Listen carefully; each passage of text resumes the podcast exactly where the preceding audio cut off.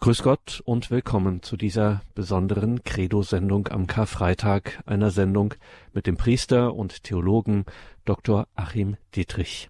Mein Name ist Gregor Dornis. Schön, dass Sie jetzt hier mit dabei sind. Wir schauen heute auf den Glauben der Kirche, wie immer in der Credo-Reihe und mit einem besonderen Blick eben auf dieses Geschehen des Karfreitags, Karfreitag und Kirche. So ist diese Sendung überschrieben. Die Zeit zwischen dem Abend des Gründonnerstages und der Osternacht, also kann man sagen liturgisch der Karfreitag und Karsamstag, diese Zeit scheint die düsterste Zeit des Kirchenjahres ja, muss man sagen, der Geschichte zu sein. Gott scheint die Welt ganz und gar verlassen zu haben. Im Leiden und Sterben Jesu am Kreuz ist nichts sichtbar von seiner Gottheit. Auch die Kirche, also die Jünger Jesu könnte man historisch sagen, sind kaum aufzufinden. Und doch, in diesen Tagen ereignet sich für Christen das alles Entscheidende. Für alle Menschen, und eben auch für die Kirche. Mit bloßem Auge kaum zu erkennen, finden wir hier nicht nur einen geistlichen, einen spirituellen Zusammenhang zwischen Karfreitag und Kirche, wir finden auch einen ganz substanziellen. Karfreitag und Kirche. Das ist Thema in dieser Sendung. Dr. Achim Dittrich ist Priester des Bistums Speyer und Dr. Achim Dittrich ist ein Theologe, der sich mit zwei theologischen Themen bestens auskennt. Zunächst und zuallererst ist das die Gottesmutter Maria und es ist die Kirche. Derzeit lebt, betet und arbeitet Achim Dittrich im Bistum Regensburg als Seelsorger und wissenschaftlicher Mitarbeiter am Instituto Marianum in Regensburg. Wir haben ihn nun am Telefon. Grüße Gott, Dr. Dittrich. Grüß Gott, Herr Dornes. Dr. Dittrich, der Zusammenhang zwischen Karfreitag und Kirche, zwischen erlösendem Leiden und Sterben Jesu, Klammer auf, und dann Auferstehen, Klammer zu, findet sich schon am Gründonnerstagabend beim letzten Abendmahl, wie wir es auch nennen. Was genau geschieht da? Ja, wir begehen ja die heiligen drei Tage, das Triduum und da gehört eigentlich alles zusammen, da kann man nichts äh, für sich selbst äh, alleine betrachten. Äh, das letzte Abendmahl, das wir an Gründonnerstag feiern, die Hinrichtung Jesu auf Golgotha, sein Kreuzestod und eben die Auferstehung, das ist also ja ein nicht nur ein Dreiklang, also das ist wirklich substanziell miteinander verwoben, lässt sich nicht voneinander trennen.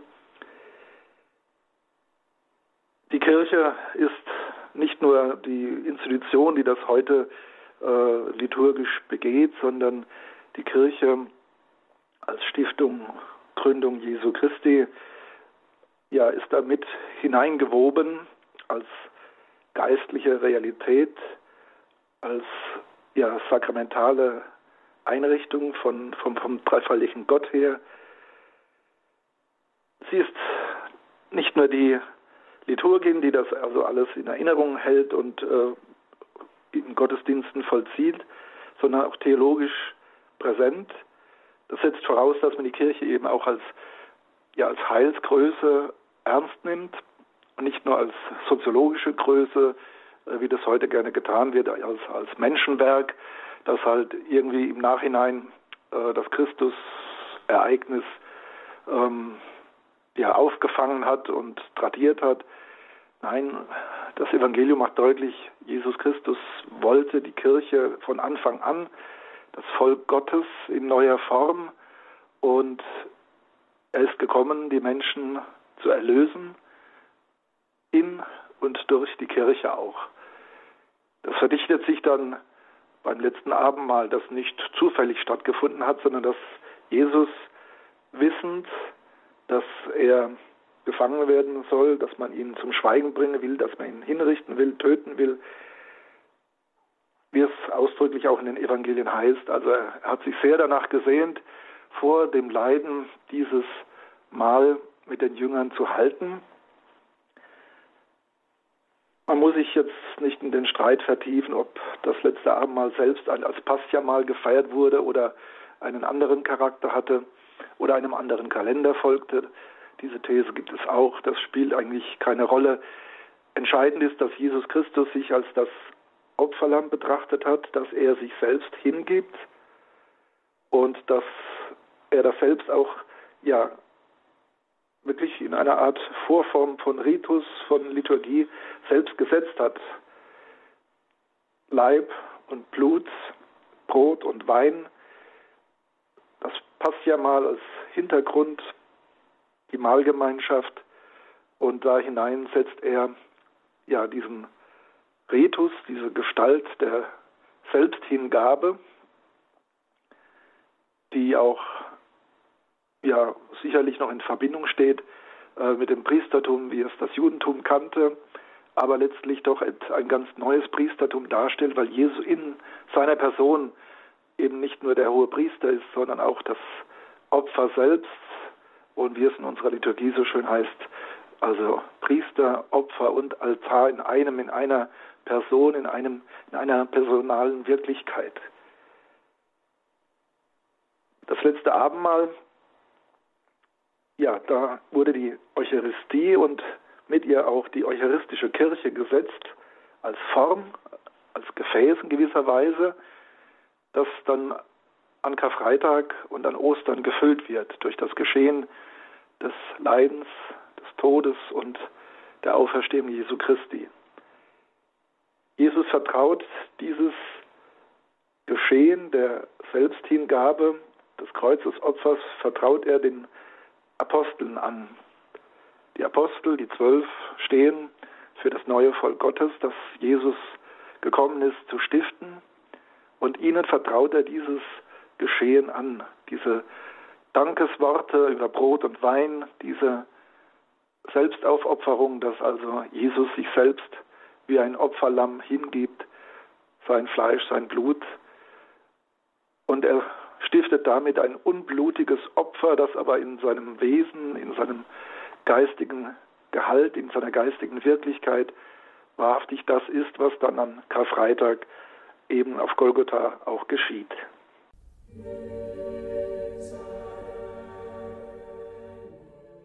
Das ist die Credo-Sendung bei Radio Horeb, Ihrer christlichen Stimme in Deutschland. Wir sprechen über das Thema Karfreitag und Kirche. Das heißt, was passiert in diesen drei Tagen, den drei österlichen Tagen vor der Osternacht, was passiert auf Golgatha, was dann im Mysterium, im Wesen der Kirche eingeschrieben ist. Dr. Achim Dittrich ist unser Gast in dieser Sendung, Priester und Theologe, der sich besonders mit der Gottesmutter Maria auskennt, die zugleich ja auch Mutter der Kirche genannt wird. Dazu hat Achim Dittrich auch einiges veröffentlicht. Dr. Dittrich, es findet sich jetzt im Johannesevangelium eine ganz berühmte Episode am Kreuz, wo Jesus zu seiner Mutter und einem Jünger etwas für die Kirche ganz Entscheidendes sagt. Was? Ja, das Johannesevangelium ist ja zumindest meinem Verständnis nach das er bietet die intensivste Passionserzählung. Ich meine, die sind alle natürlich eng beisammen, die, die vier Evangelien, aber Johannes, äh, ich finde, da ist man ganz dicht dabei. Also ich vertrete auch die These, dass im Johannesevangelium äh, Augenzeugen, äh, ein Augenzeuge spricht, wie es im Text ja selbst heißt. Der, der es bezeugt hat, es auch gesehen, es ist wahr. die Kreuzigung, ja, vielleicht gehen wir doch mal einen Schritt zurück, dass wir sagen, also Golgotha und die Kreuzigung ist eigentlich dem Augenschein nach das Schlimmste, was hat passieren können. Äh, kein triumphaler äh, Messiaskönig, Jesus, äh, wie man noch am Palmsonntag beim Einzug äh, in Jerusalem hat denken können und wie die Hoffnungen auch vielleicht bei den Aposteln noch einmal waren, dass doch ihre Vorstellung von Messias und Reich Gottes, äh, Königreich Israel erneuert würden. Und ja, das wird dem Augenschein nach alles zerschlagen, alles äh, ist verloren. Jesus wird nicht anerkannt, sondern in den Dreck getreten und zum Schweigen gebracht. Ja, wo ist da Kirche auf Golgotha?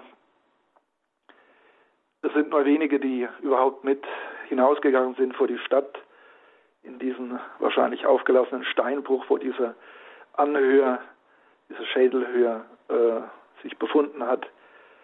Vor allen Dingen, die, denen man auch nichts antun wollte. Also die Apostel waren weitgehend geflohen, äh, haben sich versteckt. Die Frauen ja, waren nicht so gefährdet und waren auch vielleicht emotional stärker in dieser Situation, dass sie dann auch mitgegangen sind, den Kreuzweg bis hin zum Kreuz, vor allen Dingen eben auch Maria, die Mutter Jesu, von der Johannes hier berichtet, und er selbst, der Lieblingsjünger, ähm, der jüngste der Apostel, der also noch knabenhaft wahrscheinlich war. Ja, sie sind mit anderen Frauen und auch ein, einige wenige Männer äh, Augenzeugen und Johannes verdichtet das dann in der Szenerie. Sie stehen unter dem Kreuz, also vor allem Johannes und Maria, wie wir das ja auch aus der kirchlichen Kunst kennen. Diese beiden sind wichtig und das ist auch berechtigt, weil Johannes davon spricht, dass der sterbende Jesus quasi ein Testament ja ausspricht. Und wesentlich dabei ist, dass er also Maria und Johannes aufeinander verweist, siehe deine Mutter, siehe dein Sohn. Das ist also im Johannes Evangelium 19. das Kapitel. Und wichtig ist auch noch die weitere Stelle, da kommen wir dann nachher dazu, wenige Verse später, dann also der Lanzenstich zur Probe, ob Jesus wirklich tot ist. Aber schauen wir zunächst auf diese markante Stelle. Äh, Maria steht unter dem Kreuz, ist ja auch äh, in der Kunst, in der Musik, in der Dichtung äh, ein ganz großes Thema geworden. Also das David Martha, Maria steht unter dem Kreuz mit ihr Johannes. Sie leiden mit, sie vollziehen das Sterben mit, das Leiden. Manche Darsteller haben dann im Spätmittelalter quasi Maria als, als stehenden Leichnam dann gezeichnet. Also denken wir an Matthias Grünewald, den Isenheimer Altar, wo Maria quasi auch wie ein, wie ein Leichnam äh, gehalten werden muss von, von Maria Magdalena und Johannes. Wo ist hier Kirche? Also die Kirche in ihrer Pracht und großen Versammlung ist hier nicht gegenwärtig. Große Teil der Apostel ist flüchtig. Einer äh, ja, hat sich nicht nur als Verräter, Petrus war in gewisser Weise als Leugner auch ein Verräter, aber der sich bekehrt hat, aber einer, äh, Judas, hat ihn Jesus ans Messer geliefert und verraten und stürzt sich in den Selbstmord. Also die Apostel in, in Gänze sind hier nicht vertreten auf Golgotha, indirekt durch Johannes vielleicht, aber vom Ganzen her sind sie nicht präsent und geben ein klägliches Bild ab, ein angstvolles Bild. Sie lassen Jesus allein, nicht aber Maria und Johannes. Und die beiden werden dann quasi zu Repräsentanten innerhalb äh, ja, des ekklesiologischen Geschehens, also was das mit der Kirche zu tun hat. Die Deutung, die theologische Interpretation in den letzten 2000 Jahren hat da äh, viele Seiten und äh, viele Momente dann auch wirklich dargestellt, aber es gibt auch eine starke durchgängige Linie. Maria und Johannes sind Repräsentanten für die Kirche, aber nicht einfach Blattpersonifizierung, äh, sondern da gibt es also durchaus auch verschiedene Wesensmomente, die dargestellt werden, weswegen es auch von zum Beispiel Johannes Paul II. oder anderen äh, Päpsten und Theologen äh, verschiedene Deutungen gibt. Also zum Beispiel Johannes, der dann manchmal als Vertreter der Kirche dargestellt wird oder für die Gläubigen steht oder für die Priester steht. Also da gibt es verschiedene Perspektiven, die sich aber eben nicht ausschließen. Jesus ist in einer testamentarischen Situation, er opfert sich für uns auf und äh, will das aber nicht nur als einmaliges Geschehen und Exempel, ein tragisches Ende betrachtet wissen, sondern es ist ein Wendepunkt, ähm, ein Sieg über das Böse, über den Tod, der auf Golgotha noch nicht sichtbar ist, im Gegenteil, aber der ja gefasst werden muss. Mir gefällt das sehr gut, äh, wie, wie, man im hohen Mittelalter dann Maria ähm, mit dem Kelch an die Seite Jesu stellt und sie fängt ähm, das Blut Jesu auf. äh, Maria Kirche, also in ihrer äh, ja, wechselseitigen, ambivalenten Erscheinung. Also sie, sie ist reale Person, Mutter Jesu Christi, historisch, eine echte, ein echter Mensch, aber gleichzeitig auch steht sie für die Kirche, für die Ecclesia und deswegen ist es oft auch nicht ganz so eindeutig, ist es jetzt eher Ecclesia oder eher Maria. Äh, das geht in eins. Und sie fängt das Blut auf mit dem Kelch. Später im Barock hat man das dann eher Engel machen lassen, aber im hohen Mittelalter tut das eben die Ecclesia Maria. Und die Kirche ist also gegenwärtig in Johannes und in Maria. Wie gesagt, kann man unterschiedlich herangehen und äh, betonen, aber die beiden stehen für die Kirche. Sie empfangen das, was die Kirche ausmacht, nämlich Heilsgemeinschaft zu sein, neues Volk Gottes zu sein, in dem das Heilsopfer Jesu Christi, seine Versöhnungstat zwischen Gott und den Menschen, ja, bewahrt wird, aufgefangen wird und in die Heilsgeschichte, in die weitere Heilsgeschichte hineingegeben wird, dass sie nicht verloren geht, dass sie erfahrbar bleibt, rezipiert werden kann in den Sakramenten, besonders in der Eucharistie, aber auch in der Taufe. Taufe und Eucharistie, das sind also dann auch die beiden Sakramente, die man eng mit dem Geschehen auf Golgotha äh, verbindet.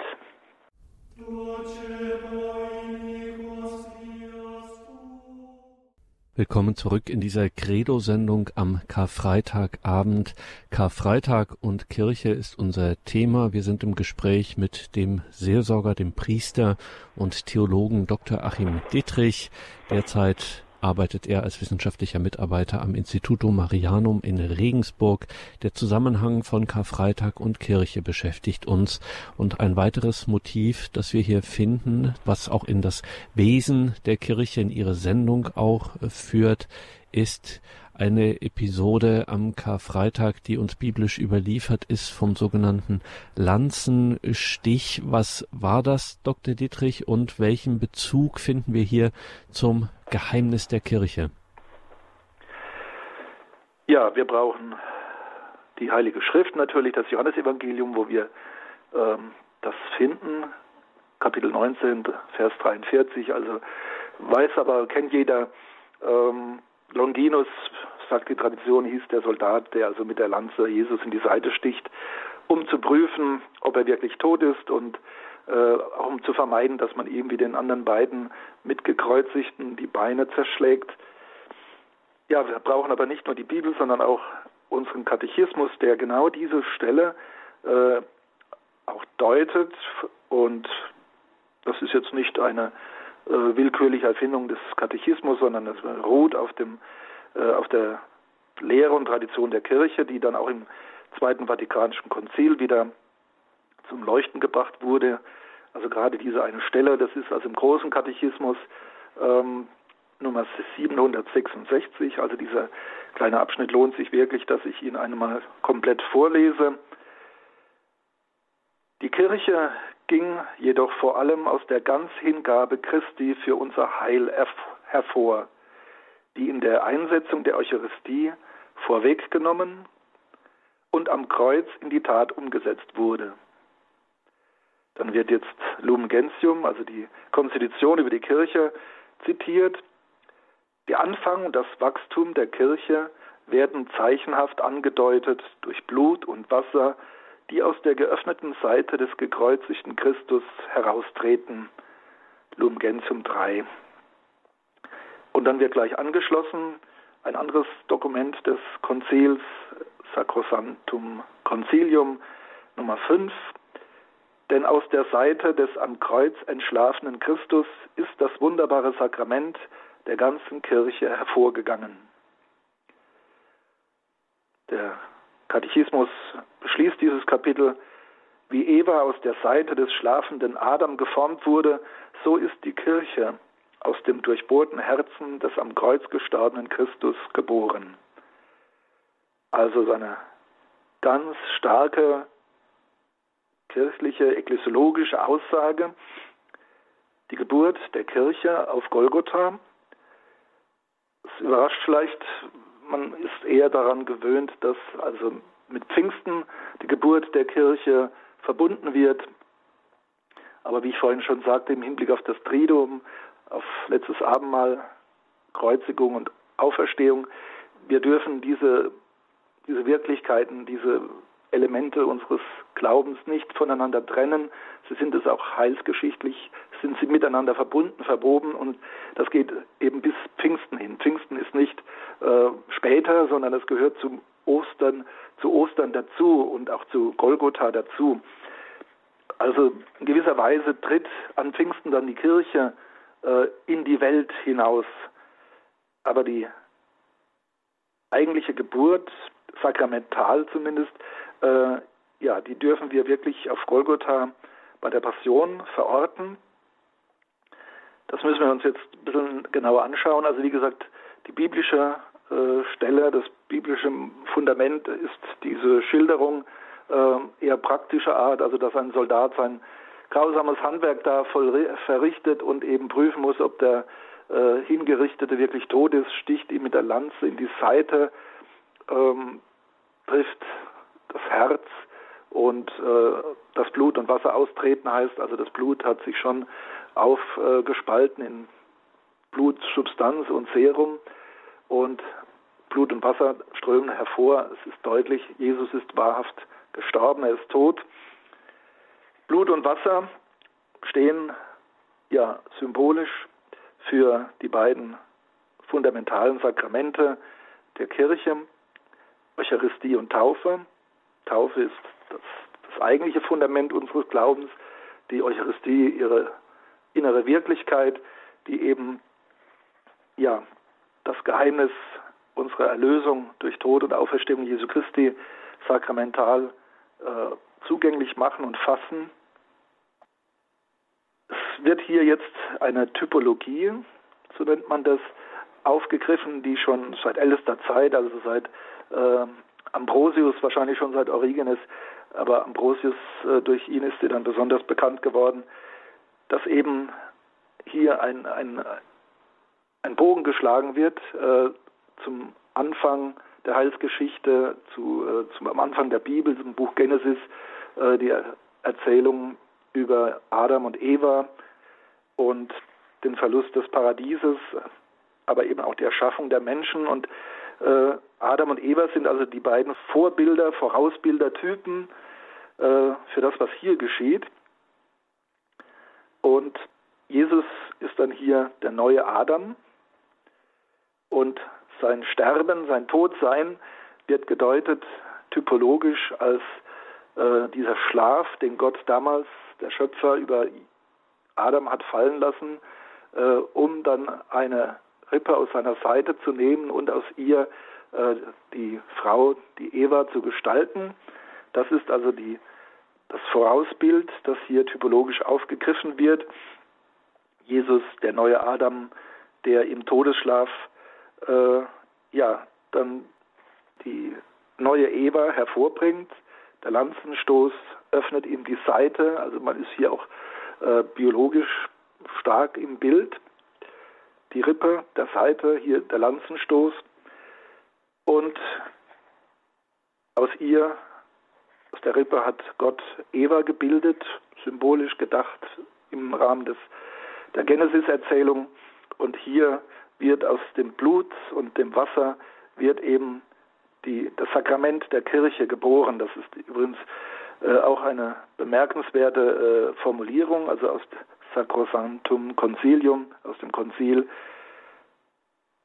ist das wunderbare Sakrament der ganzen Kirche hervorgegangen. Also die Kirche als Sakrament oder die Kirche ist sakramental. Es sind nicht nur die beiden Sakramente Taufe und Eucharistie, die sehr wesentlich sind für die Kirche, sondern die Kirche als Ganze, als Heilswirklichkeit, als Heilsgemeinschaft ist sakramental. Sakrament bedeutet ja, Gott handelt an uns, am gläubigen Menschen, und zwar mit Gewissheit im Heiligen Geist durch das, was Jesus getan, erwirkt hat. Ja, ein wunderschönes Bild. Ich habe vorhin ja schon davon gesprochen, dass in der Kunst, also das im hohen Mittelalter bei uns sehr schön und sehr oft auch dargestellt wurde, also die Ecclesia steht an der Seite Jesu Christi. Sie ist aus, aus seiner Seite hervorgegangen und ja, fängt nun Blut und Wasser auf. Sie selbst ist hervorgegangen als neue Eva und die beiden Sakramente Taufe und Eucharistie symbolisiert durch Blut und Wasser. Ja, das fängt sie jetzt auf, das ist ihr Heiligstes, ihr Innerstes.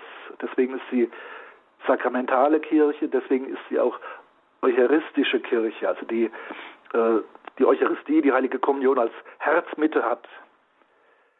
Ja, also ein wunderschönes, starkes Bild, das ja nicht vergessen ist, aber doch bei vielen habe ich den Eindruck nicht so bekannt ist. Also äh, die Kirche wird geboren auf Golgotha durch den erlösenden Tod Jesus, seine Hingabe, sein Kreuzesopfer.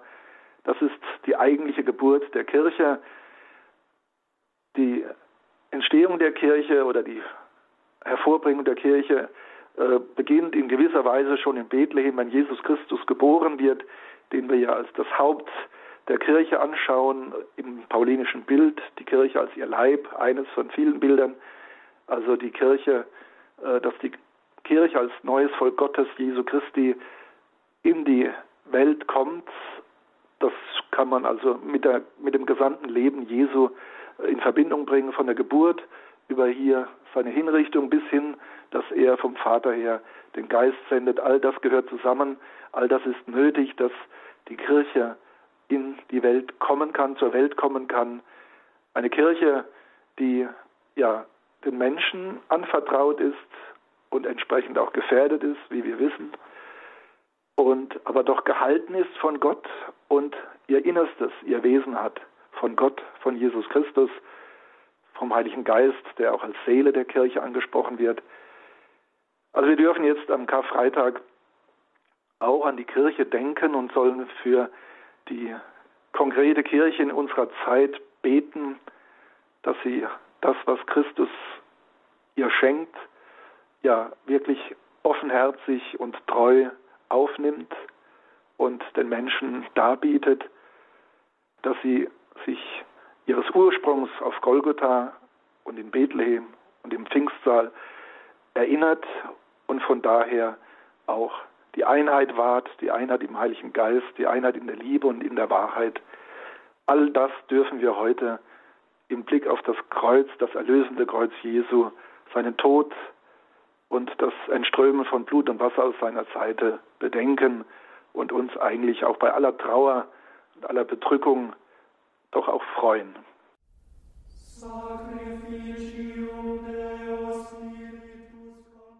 Karfreitag und Kirche, das war Thema in dieser besonderen Credo-Sendung bei Radio Horeb und Radio Maria am Karfreitag. Wir waren verbunden mit dem Priester und Theologen Dr. Achim Dittrich. Derzeit arbeitet er als wissenschaftlicher Mitarbeiter am Institutum Marianum in Regensburg und er ist auch in der Seelsorge tätig in Weiden in der Oberpfalz. Liebe Hörerinnen und Hörer, schauen Sie in die Details zu dieser Sendung im Tagesprogramm. Dort haben wir ein paar Links für Sie zu den Büchern von Achim Detrich, insbesondere eben auch Bücher zum Thema Maria, die Gottesmutter und dann immer auch mit dem Blick auf die Kirche. Dr. Dietrich, danke für diese ja, für diese besondere Sendung, für Ihre Gedanken. Ich will den Schluss noch einmal aufgreifen von Ihnen, wo Sie uns ermuntert haben, wie Sie am Schluss gesagt haben, bei aller Trauer doch auch dieses Moment der Freude zu haben.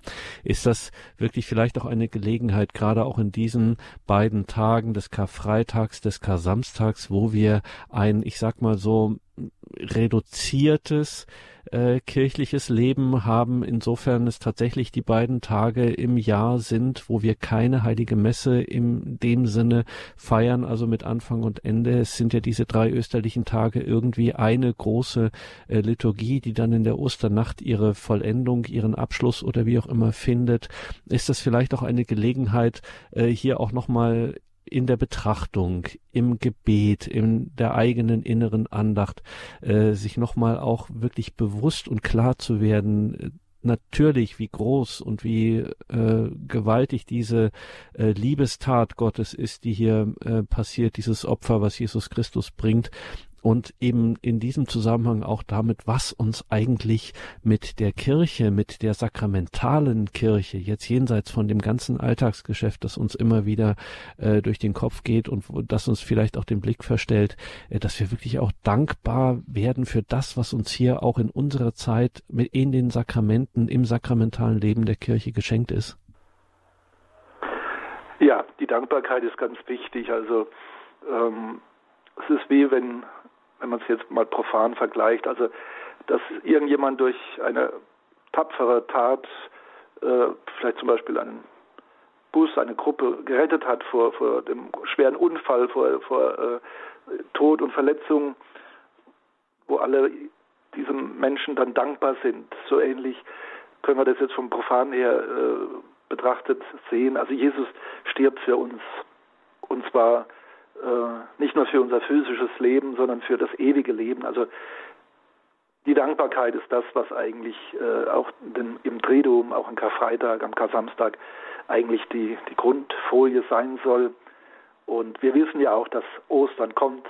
Wir können uns nicht so dumm stellen, dass wir das nicht wissen. Ähm, es ist ein Fest der Freude und es ist leider so, dass die Welt diese Erlösung so gebraucht hat, durch diesen grausamen Weg über Golgotha. Aber es ist geschehen, Gott hat es gewirkt in Jesus Christus und dafür dürfen wir einfach nur dankbar sein. Und damit lassen wir diese Sendung ausklingen. Dr. Achim Dittrich, nochmals danke für diese Sendung. Und Sie sind ein geweihter Priester, deswegen lassen wir Sie auch und gerade an so einem Tag nicht gehen ohne Ihre geistliche Stärkung für diese Zeit und für unseren Weg hin zur Osternacht. Bitten wir Sie um Ihren Segen. Ja. Herr Jesus Christus, Dankbar gehen wir den Weg mit durch diese heiligen drei Tage in den Abendmahlsaal, in den Garten Gethsemane, in den Palast des Pontius Pilatus und der hohen Priester, hinauf nach Golgotha. Und wir werden auch mitgehen an das Grab am Ostermorgen bis hin zum Saal der Pfingstversammlung, wir danken dir. Wir danken dir und wollen dir treu folgen. Gib uns dazu deinen Segen, deine Gnade. Das gewähre der dreieinige Gott, der Vater, der Sohn und der Heilige Geist. Amen. Gelobt sei Jesus Christus. In Ewigkeit. Amen.